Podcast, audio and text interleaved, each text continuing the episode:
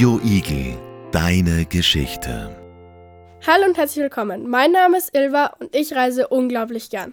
In den Ferien war ich in der Schweiz und in Frankreich. Unterwegs war ich mit dem Zug. Jetzt nehme ich euch mit auf meine Reise. Hört ran. Bonjour, je m'appelle Ilva. Je suis actuellement dans le train pour la Suisse romand. Da ich denke, dass jetzt fast niemand etwas verstanden hat, nochmal auf Deutsch für die, die kein Französisch können. Hallo, mein Name ist Ilva und ich befinde mich gerade zurzeit im Zug in die französische Schweiz. Frankreich und Schweiz, ja, ich weiß, aber ich bin hier, um es zu erklären. Es gibt nämlich die französische, deutsche, italienische und die rätoromanische Schweiz. Sagen wir mal, die Schweiz ist eine eigene Welt und natürlich hat, hätte die dann auch verschiedene Länder. Das wären dann Italien, Deutschland oder Österreich und Rätoromanisch spricht man sowieso nur in der Schweiz. Wusstet ihr eigentlich, dass die Schweiz das Land der Schokolade ist? Hört sich erstmal etwas lustig an, aber es stimmt. Das liegt daran, dass jeder Schweizer, jede Schweizerin im Schnitt pro Jahr 10 Kilogramm Schokolade isst. Das ist so viel, wie circa ein zweijähriges Kind wiegt. Oh, wie schade.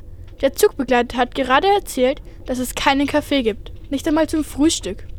Wirklich schade. Dann muss ich mich wohl mit Orangensaft begnügen.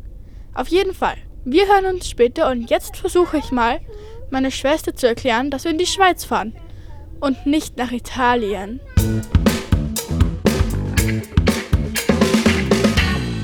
Jetzt habe ich die Gelegenheit, unseren Nachtzugbegleiter, den Martin, zu interviewen. Hallo. Hallo, grüß dich. Ich stelle mir diesen Job als Zugbegleiter auch über die Nacht sehr anstrengend vor. Wie ist das für Sie? Ja, teilweise ist es anstrengend. Man muss aufpassen auf viele Sachen, die die Gäste oder die Reisenden nicht so sehen. Man muss Frühstück herrichten, man muss die Leute bei Laune halten, weil manchmal halt einfach Dinge kaputt sind und nicht funktionieren am Zug oder es fehlt was. Ne? Und dann sind die Leute vielleicht böse oder irgendwie und dann muss man sie auch bei Laune halten. Das ist anstrengend. Das glaube ich. Können Sie auch hin und wieder schlafen oder müssen Sie die ganze Nacht wach bleiben? Ich habe Pausen. Also es gibt gesetzliche Pausen beim Arbeiten und diese Pausen, die kann ich nutzen, dass ich vielleicht mal ein Auge zudrücke, aber die sind nicht lang. Das ist wenigstens etwas. Und ich bin mir sicher, dass es auch manchmal Leute gibt, dass es auch manchmal sehr viele Leute gibt, die etwas mehr Aufmerksamkeit brauchen als die anderen, oder? Ja, natürlich gibt es Leute, die mehr Aufmerksamkeit brauchen oder, oder auch Kinder zum Beispiel, die wollen auch Aufmerksamkeit haben oder fragen manchmal und stellen viele Fragen. Die muss ich dann auch oder darf ich dann beantworten. Wie gehen Sie mit diesen schwierigeren Gästen um? Es gibt für mich keine schwierigeren Gäste. Das ist schön. Ähm, aber ich merke, dass Sie viel Spaß bei Ihrer Arbeit haben. Und das freut mich, denn Sie sind einer der nettesten Zugbegleiter, die ich jemals kennengelernt habe. Also das freut mich jetzt ganz besonders, dass du das gesagt hast. Ja, und ich habe Freude daran und ich freue mich immer, wenn ich verschiedene Leute kennenlerne und mit denen reden kann. Und ich habe auch noch nie ein Problem mit den Leuten gehabt. Danke, dass Sie sich Zeit genommen haben für mich. Danke und Papa.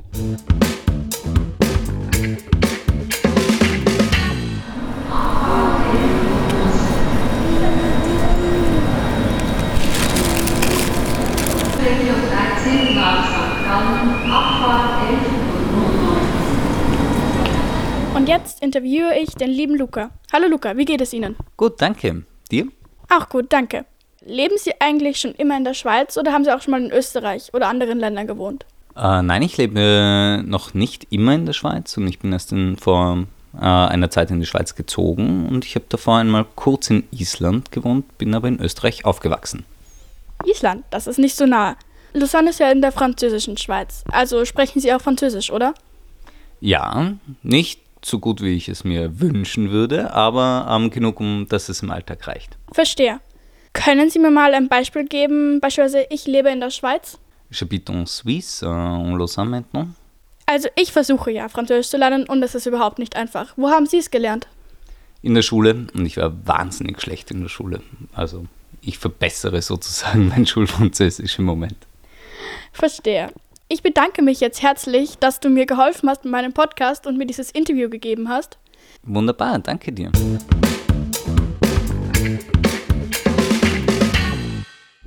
Der Zug nach Paris ist kein normaler Zug, sondern ein TGV. Das ist ein Hochgeschwindigkeitszug. Der fährt bis zu 400 km/h. Und das ist einer der schnellsten Züge. Es gibt, glaube ich, in Japan noch einen schnelleren. Aber das war schon extrem schnell, wie wir dann kurz, wie wir dann so eine Stunde vor Paris waren, circa. Das war dann schon schnell und da hat man wirklich die Landschaft ziemlich schnell in einem vorbeiziehen sehen.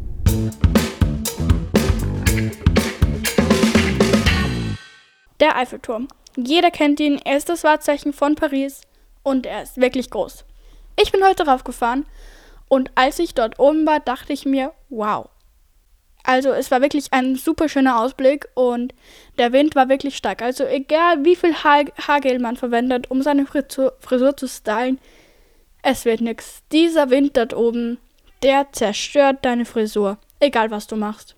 Ich wollte ganz normal mein Mikrofon mit auf den Eiffelturm nehmen und natürlich wegen den Bomben und so ist am Anfang eine Sicherheitskontrolle. Ich bin durchgegangen und die haben fast kein Wort Englisch gesprochen. Bin durchgegangen, habe ihm meine Tasche gegeben, der hat sie angeschaut und er wusste halt nicht, was dieses Aufnahmegerät ist. Ich bin wirklich ausgezuckt im Inneren. Außen bin ich ruhig geblieben, habe zugeschaut. Als erstes hat der, der die Taschen durchgeschaut hat, hat es aufgemacht, hat reingeschaut, hat das Mikrofon angeschaut. Dann habe ich gesagt, yes, yes, it is microphone. It's just a microphone. I want to make a podcast.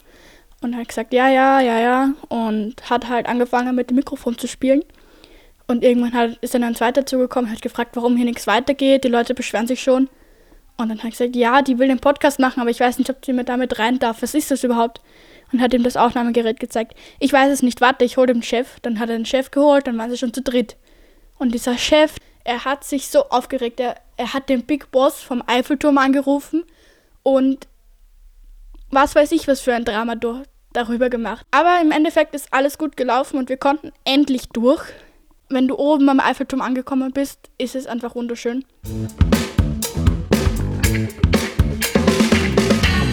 Das typische Essen von Paris kennt jeder. Zumindest denke ich das. Es gibt die Macarons, die kleinen keksartigen Dinger, die in verschiedenen Farben sind, Pistazie, Schokolade, Kaffee, was weiß ich alles noch. Baguette, das lange Brot, das es immer zum Frühstück serviert wird, egal ob du jetzt Eier isst oder ein Croissant. Es ist immer so, bei jedem Frühstück, wir haben einen Korb mit Baguette bekommen. Und natürlich Crepe. Crepe, das kennt jeder, denke ich mal. Das ist so eine Art Palatschinke, nur viel größer und flacher. Süß und salzig, man kann es machen, wie man will. Du kannst Paprika, Paradeiser, Tomaten, Karotten oder auch Nutella, Marmelade, Zucker oder Butter raufschmieren. Also es gibt wirklich viele Möglichkeiten. Jetzt mache ich mich dafür bereit, dass wir bald mit der Metro losfahren, um unseren Nachtzug nicht zu verpassen. Heute ist die Pariser Metro die größte U-Bahn Frankreichs. Mit insgesamt 14 Linien, die die Stadt und ihr Ballungsgebiet von Nord nach Süd und von Ost nach West durchfahren. Zu diesem U-Bahn-Netz kommen die fünf Linien des Réseau Express, auch RER genannt, und die vier Straßenbahnlinien hinzu. Und natürlich gibt es dann noch eine Art, sich in Paris fortzubewegen, die wir auch ausprobiert haben, und zwar mit dem Bateau. Bateau ist das Boot. Es ist ein Hop-on, Hop-off-Boot. Damit kannst du, kann man ähm, sich eine Tageskarte kaufen und dann fährst du mit diesem Boot und dann gibt es verschiedene Stationen, den Louvre, Eiffelturm, Notre Dame. So kann man eben auch von A nach B kommen. Oder eben mit der Straßenbahn, U-Bahn oder dem ROR. Viele Möglichkeiten oder du gehst einfach gleich zu Fuß. Das ist auch eine Möglichkeit, aber eine sehr dreckige. Leider ist Paris nicht die sauberste Stadt der Welt. Das ist eigentlich sehr schade, weil es eigentlich eine wunderschöne Stadt ist. Aber ja. Hier noch ein kleiner Tipp. Wenn ihr beim Eiffelturm seid, werden euch oft Leute ansprechen, die entweder am Boden ein weißes Tuch haben mit vielen Eiffeltürmen drauf, so kleinen, oder die so auf Ringendes haben. Die auf weißen Tüchern, das sind meistens die illegalen. Weil die, das hat einen Sinn der weißen Tücher, für die Leute halt. Wenn sie sehen, dass die Polizei kommt, schnappen sie sich die vier der weißen Tücher, heben es hoch, schultern es über und gehen dann ganz schnell weg. Natürlich fällt es der Paris, äh, Pariser Polizei öfters auf, manchmal aber auch nicht. Und so kommen die eben noch davon. Dann, sobald die Polizei weg ist, suchen sie sich einen neuen Platz, legen alles wieder auf, stellen die Eiffeltürme wieder so hin, wie sie vorher waren und verkaufen es wieder. Ich würde euch sagen, geht lieber zu einem dieser Shops, die es überall an jeder Ecke gibt oder auch beim Eiffelturm gibt es auch zwei Geschäfte, wo man so Sachen kaufen kann, Andenken, Magneten, alles Mögliche. Kauft euch lieber dort was. Es ist meist, manchmal sogar billiger und hat meistens auch eine bessere Qualität.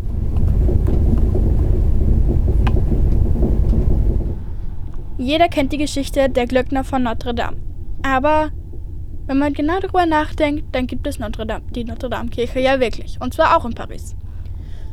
Wäre ja auch unlogisch, wenn ich etwas von einer ganz anderen Stadt erzählen würde. Aber es geht hier um Paris und jetzt um Notre Dame. Die Notre Dame ist eine Kirche, die vor ein oder zwei Jahren abgebrannt ist. Man weiß nicht wirklich warum. Es kann sein, dass ein, eine Zigaretten, ein Zigarettenstummel es war oder auch was ganz anderes. Sie wissen es noch nicht. Und jetzt ist seitdem die abgebrannt ist, fehlt ein großer Turm, der ist umgefallen. Weil ich meine, stellt euch mal vor, ihr geht ganz gemütlich an der Seine spazieren, schaut gerade so zu Notre Dame rüber und auf einmal steht sie in Flammen. Diese Flammen waren Meter hoch und der Turm, es sind drei Türme, so in der Art, und einer der Türme ist einfach, bumm, knacks, kaputt. Er ist einfach umgefallen. Ja, einfach so. Naja, ich habe mir die Notre Dame mal angesehen und ich war echt sprachlos, weil sie einfach so kaputt war. Ich habe mir dann auch Fotos im Internet angeschaut und habe gesehen, dass da richtig Löcher an der Decke waren. Habe mir angeschaut, wie die früher ausgesehen hat. Sie war wirklich wunderschön und, auf, und dass sie einfach so abbrennt. Ist doch verrückt. Und man weiß nicht mal wirklich warum.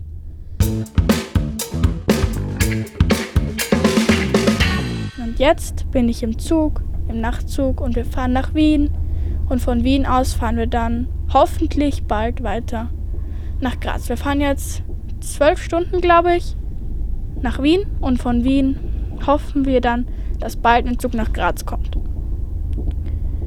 Ja, und jetzt wünsche ich euch allen eine gute Nacht. Und das war mein kleiner Reisebericht. Ilva on the Road. Ich hoffe, es hat euch gefallen. Radio Igel. Radio Igel. Deine Geschichte.